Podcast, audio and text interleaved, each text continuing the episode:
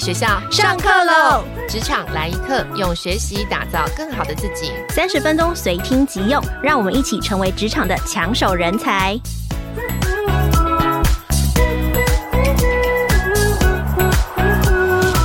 嗨，听众朋友，大家好，我是经理人月刊的采访编辑简玉璇，欢迎收听职场来一课。这个单元每个月会邀请经理人月刊的线上或线下课程的讲师群，教导大家提升工作技能，掌握跨领域知识。今天邀请的是电通行销传播集团企业永续发展合伙人王富贝，富贝老师，先请老师跟大家打招呼。大家好。谢谢老师。电通行销呢是全球五大行销传播集团，目前呢他们已经完成 SBTI 的目标审核，加入 RE 一百倡议。富贝老师呢在业界呢有超过二十五年的资历，已经帮忙多家知名的企业，当然也包含电通行销自己，设定了 ESG 的目标，拟定策略，并成功转型。那今天呢这堂三十分钟左右的课呢，等于就是浓缩老师呢数十年的专业精华，然后会回答企业和工作者相关的 ESG。据的疑问，像是中小企业和制造业为什么要投入 ESG？投入 ESG 会不会很花钱？永续跟获利怎么平衡？那在开始本日的课程以前呢，我想先分享一个数据哦，它是我在准备呢另一个就是 Podcast 接轨国际单元时看到的资料，它是世界经济论坛发布二零二三年版的就业展望报告。那报告中呢就提到，未来五年呢有一千四百万个工作会消失，其实蛮惊人的，也就是有将近呢四分之一的职务呢会出现转换，而职务转换的原因，第一名和第二名，大家现在可能会觉得是 AI 哦，但不是哦。第一名是企业绿色转型的投资，那第二名呢就是采纳 ESG 标准。那另外呢，永续领域的专家呢也是高度成长的职业类型。那听到这边呢，或许很多考虑转职啊，或是发展自己第二技能的朋友呢，就会想说，我可以做什么事情，然后不会被淘汰，然后薪水呢最好是可以持续的增加。所以呢，第一个问题呢，就想直接单刀直入的请教老师，为什么 ESG 未来会是每个工作者都需要具备的能力和素养？它跟过往谈论 CSR 有什么不一样？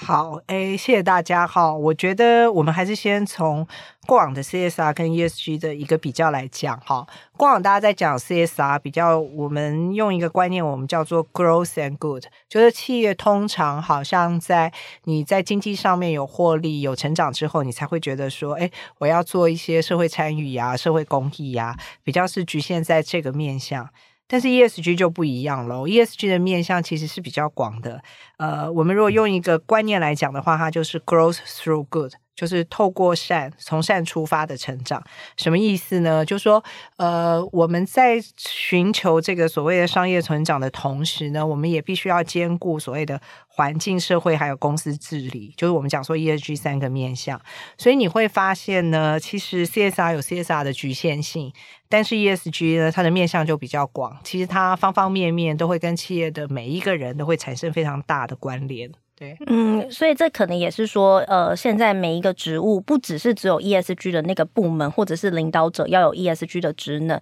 比如说，假设我是做行政人员，或者是我是会计，我是后勤的，那 ESG 到底跟我有什么关系啊？哎、欸，其实关系还蛮大的。我们刚刚在那边聊天的时候在讲说，因为电通我们最近在做碳盘查嘛，然后其实你知道吗？我们公司里面在做碳盘查负责的人。其中之一有一个最重要的人就是行政主管啊，大家就会想说行政跟碳有什么关系啊？可多了，每件事都有关系，从电费、水费、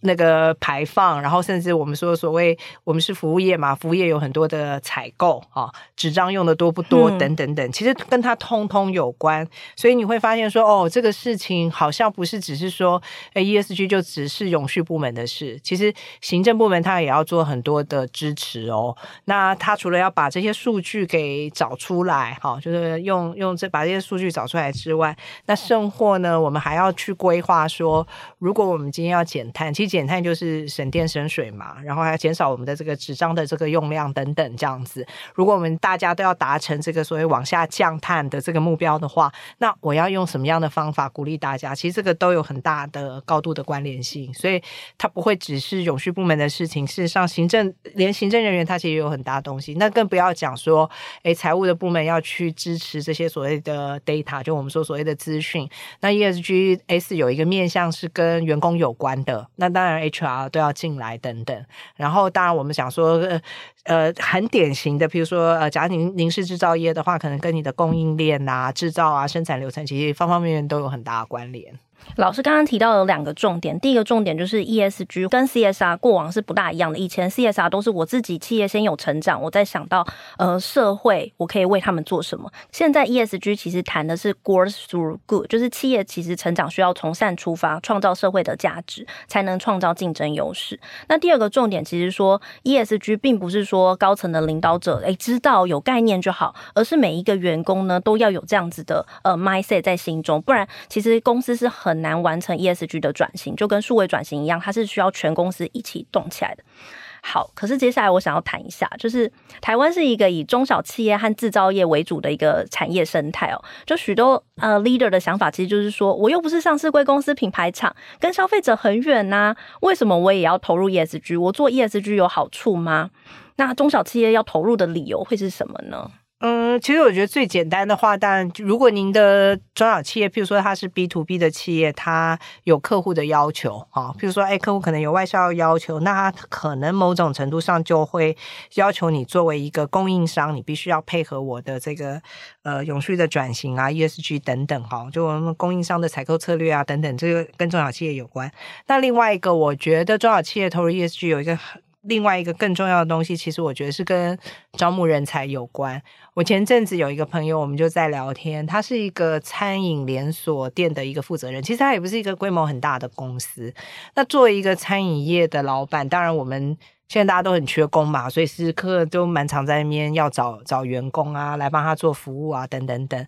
然后他有次就跟我说，他说：“富贝，你知道吗？他说我们公司啊，这个前阵子在找人的时候啊，你知道我们的员工最我们的那些潜在的这些应征的人最常问的一个问题就是说，请问你们公司 ESG 做什么？怎么可能？对啊，我想说中小企业，对不对？我想说，我就跟他讲说，你你也不要开玩笑了，是不是一个月了不起一个人吧？跟你问一问就。”他说不是十几二十个人，他其实是一个很高的比例。换句话说，你会发现，诶，现在人才其实他也在想，特别我们说 Z 世代的人才都出来了，他现在也在想，也在看，我想要投入一个有 ESG 观念的公司，我想要投入一个有在实践 ESG 的公司，所以。其实导入 ESG 这件事情，其实它也跟招募人才有非常非常大的关联。嗯，其实富贝老师刚刚提到，就是说中小企业它不只是呃因应客户的要求，呃，可能我的上游的品牌厂会要求说，哦，我要做减碳啊，或者要投入一些 ESG 的座位。其实对人才招募来讲，ESG 是很大的评估雇主品牌的要素。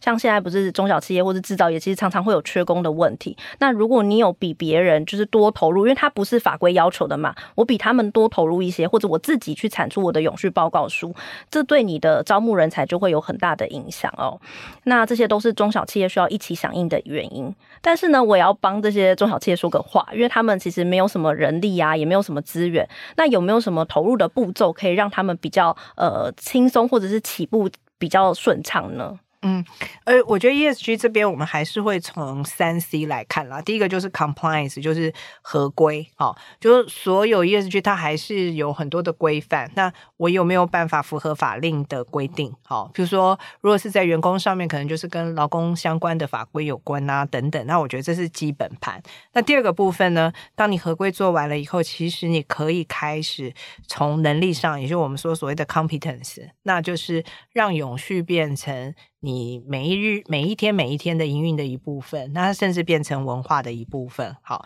所以这个大概是第二个，第二个你可以去想的。那当然，做得好的公司，如果它变成营运的一部分、文化的一部分，那甚或是呃，它就可以变成一个 competitiveness 啊，就我们讲的就是所谓的竞争力哈。那这个竞争力，它就会连接到一些我们说所谓永续创新的可能性。所以基本上对中小企业来讲，我觉得最基本盘你一定可以做的就是合规，那再来第二件事情就是，你可以从营运的角度去看，我的能力上可不可以有一个永续的文化？那这边我们就会推荐，有的时候中小企业，也许你不会去跟那些大企业评比很多国际的标准啊，什么 MSCI 啊，对对对，什么一大堆，那个、因为你毕竟没有上市嘛。那我觉得或许你可以去思考看看，呃，其实毕竟企业，毕竟企业协会他们有一个叫做 Business Impact Assessment，好，就是说他们的那个指标其实跟 ESG 的指标也非常的类似，几乎完全相同，就是去。评估一个企业的影响力的一个评估的一个，有点像是健康检查的一个表，它里面就是问卷，然后大家都可以从那个网站上去把它，就是我们说所谓的呃 download 下来，然后稍微去填一下有哪些项目我做的还不错，那它生活还可以跟国际去做一些比较，好，所以我觉得这些都是中小企业在做的时候你可以去思考的部分。嗯，老师刚刚提到了三个步骤，第一个步骤就是你至少先做到呃基本的合规，然后合规之后呢，你再去发展你的整合能力，然后最后呢是创造优势。那你在发展你的整合能力的时候，如果你想要去对接，有没有一些标准？因为如果像什么台积电啊，或是大型企业，他们一定是呃 MSCI 或 DJSI 这种大型的指标。可是你如果是小型的企业，五十人。呃，或者一百人这种中小型企业，其实你去对接 B 型企业的认证，就叫做商业影响力评估来做，其实是会更呃更贴近你自己的呃现在的产业情况跟你的情境。那这个就会帮你做个健康检查，你就可以知道说，哎，别人是在呃。很高分，那我现在只有做到这边，那我努力的方向就可以拉出来了。那最后老师有提到一个创造优势，诶，这其实我也很想问，就是企业有一个疑问，就是说，诶，投入 ESG 会不会很花钱、啊？就是永续跟获利到底要怎么样同时的兼顾？感觉我会不会做了永续之后，我的企业存续就出状况？嗯，经济成长还是 商业成长，经济成长还是企业一个非常基本盘啦。哈，那我觉得。呃，怎么去从一个创新的视角，哈，去看看公司有没有永续转型的机会？那这个的确是我们现在在看越来越多 ESG 做得好的公司，他会开始从这个角度思考。好，他已经不是所谓的法令跟能力了，而是说我有没有办法。呃，从一个创新的角度，那所谓的创新，它不外乎从四个构面来看。一个就是说，哎，你是不是可以在你的流程上做任何的创新？那第二个当然是你的服务，服务上可以做什么创新？那第三个当然是你的产品可以做什么创新？那第四个就是商模的创新。那这四种创新基本上都可以让企业，呃，在做好事的同时，也可以去兼顾获利，哈。那随便乱举个例子，譬如说在产品上面的创新，其实有的现在很多的电脑业者，譬如说宏基，他在做产品的时候，他就会用所谓的塑胶回收料。好，然后去出推出类似像这样绿色电脑，那它就会比较引起我们说所谓 Z 世代的喜欢，又或者商业模式的创新，好比说 IKEA，IKEA 在国外都有做这个所谓，诶在台湾也有做以租代买，啊，就是以前我们都是有那个一零一那一个，对对，对，那一个，以前我们在都都在看 IKEA 的时候都是在做，诶就是买嘛，那现在有诶以租代买，那这个也是一个，对对对。那我们最近做了一个台湾的 case，我自己也很喜欢。其实它比较像是流程的创新，就是呃呃，政府一直在推一个东西叫循环杯嘛，哈。那其实循环杯的使用量其实没有太大。那循环杯大家觉得不好用的原因主要有两个，一个就是说，诶，到底这杯子干不干净？然后第二个是杯子的借还有没有很方便？嗯。那我们的客户就是全家，他们也推循环杯推了一阵子，他们就觉得说，诶，这里好像有一些障碍点。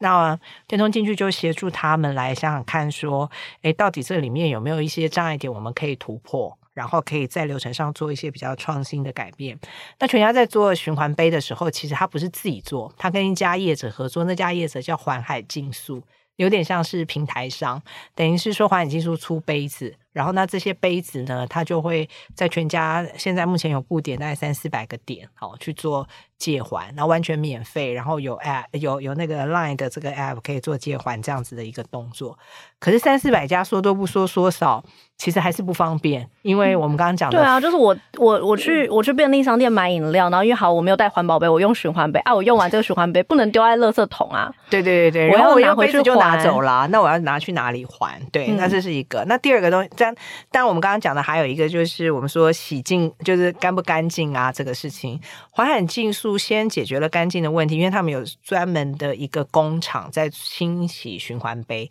还有二十五道的清洗流程，而且每一季都有 SGS 的验证，所以这件事情你只要在诶这个所谓的呃沟通端把它讲清楚就好。但是我怎样在还杯子，就我们刚刚讲的方便性这件事情有一个突破。后来我们就跟全家讲，其实我们每次在讲永续的时候，有一个核心概念说，永续不能单打独斗，合作力量才会大。我们就跟全家说，这个循环杯既然是环海净素做的，那为什么我们不能跟便利商店的第二名、第三名，譬如说 OK 好 OK 莱尔富，那甚至跨行业，譬如说卡玛，你你能想象全家跟卡玛合作吗？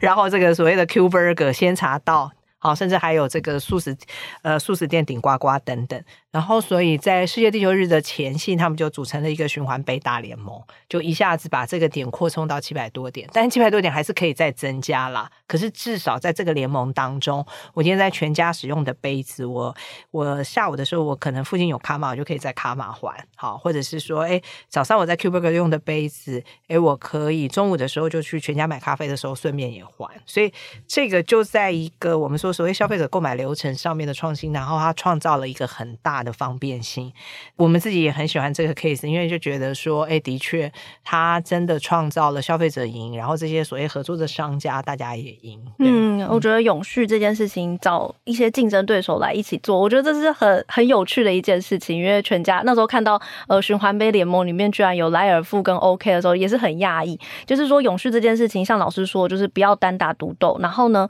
其实创新也不要把它想的很困难，你可以针对利害关系，比如说我客户的痛点就是。我就是不喜欢带杯子，或者是我就是忘记带杯子，或者是说哦，带杯子真的很麻烦。好，这是他客户的痛点，然后再结合我的品牌的愿景跟每个人的专长，就是我找到一个环海竞速，他很会洗杯子，然后把它弄得很干净。然后呢，我们就可以去一起来想，把它怎么大家一起合作，把它做一个流程上面的大改变哦。那其实老师当在课程中，其实刚刚老师有提到，其实还有涵盖服务创新、品创新跟商模创新。那这些其实是老师在。呃，经理人月刊开设的线上课程中都会详尽的解释。那课程的名称叫做“有效展开永续 ESG 的第一堂课”。那总共会有呢十二个单元，八个 How to 的关键秘诀，会带大家呢由浅入深呢，一次搞懂 CSR、SDGs 跟 ESG，协助呢组织建构策略，然后轻松展开永续行动的第一步。那如果有兴趣的话，可以参考本集 Podcast 的资讯栏的连接，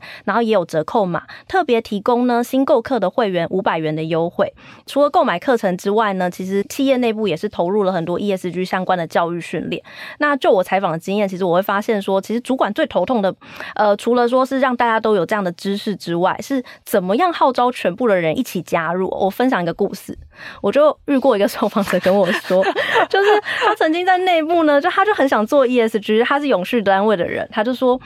好，我就来做一个净滩的社会公益活动，然后想说海边应该会很多人去吧，结果参加的人呢，就只有他所属的部门，然后其他员工的参与率就很低，好惨哦。对，然后他就说，如果这种很轻松简单的净滩活动都没有人要参加的话，怎么把 ESG 融入在他们的业务中呢？那这时候，如果呃，如果我是主管的话，老师，我应该要怎么做才可以让同仁可以积极的响应呢？呃，我觉得 ESG 的导入是这样啦。我觉得要让同仁有感啊，最大的一个关键就是要与我的生活有关。好，进单这件事情。诶，也没有每个人都很喜欢，尤其女孩子很怕晒啊，就是觉得说天气这么热，要还要跑到海滩，所以怎样跟我的日常生活有关呢？我觉得这就是我们在设计这些导入的呃活动也好，或 program 也好，我们可以去想到。我举个例子，譬如说呃电通，电通我们去年就是我们成立永续委员会，然后我们开始在就是要让内部的员工比较更清楚知道说，诶，特别在台湾，知道我们全球在发展。的这个呃所谓的永续的发展策略，那这些永续发展策略它落到每一个地方，它我们是要去设计一些不同的当地的活动。那我们的同事啊，我们的创意同事就很厉害，他们就设计了一个活动，叫做吃素减碳，我们叫 Nice to Meat Free，Meat 就是那个肉的 Meat，好，Free 就是。Free 那个 free，那为什么吃素减碳呢？因为大家如果稍微有点 sense 的话，大概知道说，哎，其实呃吃肉啊，肉本身的碳排量是非常高的。那我们就用一个这个，你知道，我们公司大部分都是很年轻人嘛，二十几岁的人，然后用一个他们每天都可以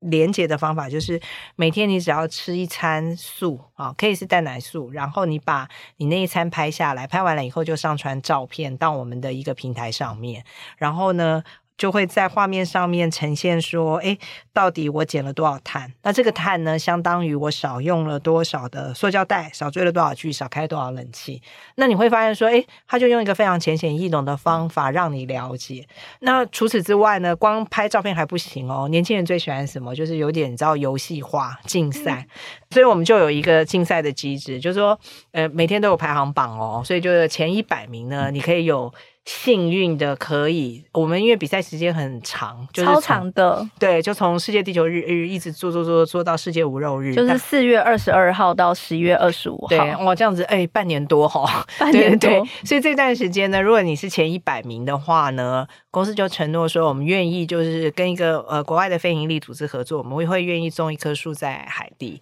那所以如果你是前一百名，就可以有一棵以你为名的树。那你知道我就二十五名嘛，所以我有一棵我自己的树啊，已经种在海地这边。所以它的名字就叫做王父辈。对对对对对，我认为我还可以上网去看这棵树到底现在长得怎么样。然后呢，呃，全公司我们大概有一百棵树可以被种出来，所以我们有一片电森电通森林在那边。那我们除了有个人排行榜之外呢，也有公司排行榜，哈哈哈哈，老板们的压力就来了。比如说，哎，这家广告公司为什么这个名次这么后面？这家怎么样？那大家老板们当然就会说，哎，对，我们是不是要来吃素减碳？那当然，我们里面也会置入一些我们公司怎么去推广这个所谓的呃呃永续的策略跟行动啦。对，嗯，那我觉得这件事情它有一个最大的好处就是与我日常生活有关。那我们甚至还做到很贴心。你要觉得吃素不方便，是不是？好，没有关系。我们公司有咖啡，所以咖啡的人人呢，每个礼拜一呢都会帮大家说，哎，你要不要吃素便当？我帮你订哦。所以我们就吃了好多那种。各各家哎，虽然没有到米其林绿星啦，哈，不过都是那个各家非常好吃的绿色便当，哈，就是很素的便当，然后有人做的很好吃，所以大概整个事情你就要让它与你的生活有关，要让他觉得呃很有趣，要很容易执行，所以大概有这三个小小的诀窍，对对对。那老师，我想问，就是说这件事情，就是因为吃素，然后呃减碳。有影响到同仁就是参与 ESG 的意愿吗？或者是说他们这种 mindset 真的有提升吗？还是说这是一个游戏啊？诶、有诶、我们公司其实电通全球每一年都会做就是员工的调查，好，当然他的问的面向非常多，其中有个面向就会问说，诶、欸，请问你知不知道呃这个我们电通的永续发展策略跟行动？那其实我们在这个项目上面，我们是全世界最高分。对，那你可以发现，就是说，哎，果然，因为员工他有参与的活动，他就会有感。当他有感以后，他就自然的会对这样子的资讯就会特别的注意。对对对。哎，老师，你们那个永续团队啊，是怎么样去从什么样的想法去发想出这样子有趣的活动，或者是说，其实他们就是本来就很有创意啊？哎，他们本来就很有创意，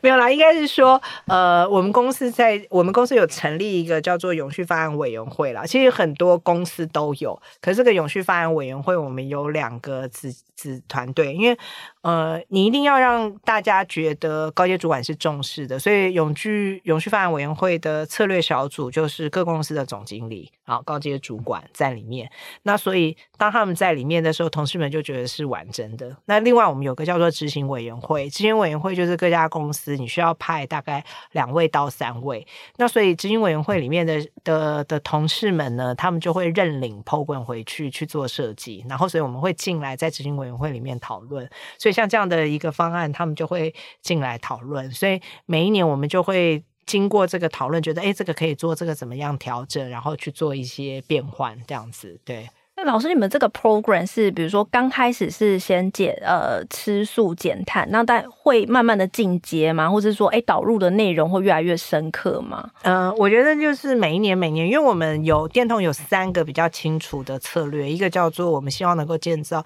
我们希望打造永续的世界，好。然后这就是跟环保有关。那第二个题目比较就是跟这个多元包容有关，那就跟 HR 的政策有关。那第三个我们叫做 Digital for Good，就是数位共好啊。那这就跟我们公司的社会参与有关。所以呃，这三个大的策略之下，呃，我们每一年都会有几个搭配的行动，好，那就看每一年的行动的主要的这个重点在哪边。有些行动是每年做的，譬如像社会参与，我们每年会做永续之森，有一个学生竞赛，然后所以这个是一个。然后譬如说像减碳，减碳因为今年电通我们比较精到碳盘查，就是真的是实打实要去做碳盘查、碳验证，所以今年的小组就会。比较针对说，哎，真正在办公室的环境，哈，我们怎么做减碳？比如怎么节电啊，怎么去做省冷气啊、省水？那现在也有一个小组，有一个广告公司就被。我们当中有一家公司就被尔赛说要用创意的方法来做这件事情，我现在非常期待他们七八，他们我们大概七八月他们会来提案。我看过大部分的方法都是 相当无聊，在在厕所里面贴“请节省，请戴手帕 ”，这哦，真的相当无聊，对，相当无聊。不行，我们一定会做到非常有趣，所以我我现在也非常期待，就是七八月的时候可以看到他们来提案，那我们就可以展开这样的减碳行动。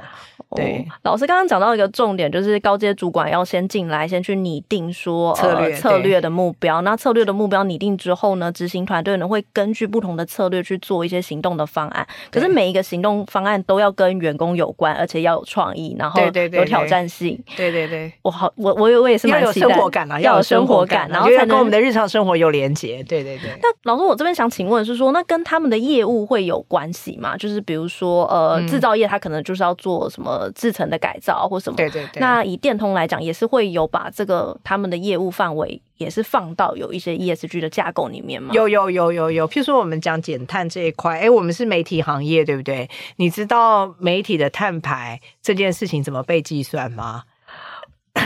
不要压抑！呀天哪，我还完全不知道。完了，哎，这这里面也有方法论的哦。那因为电通是我们，我们是在台湾非常大的这个媒体采购公司，所以我们其实在全球已经有一套，就是媒体碳排的方法论。就比如我今天要做媒体的投放，就比如说我今天要上广告到经理人，那到底这里面的碳排会有多少？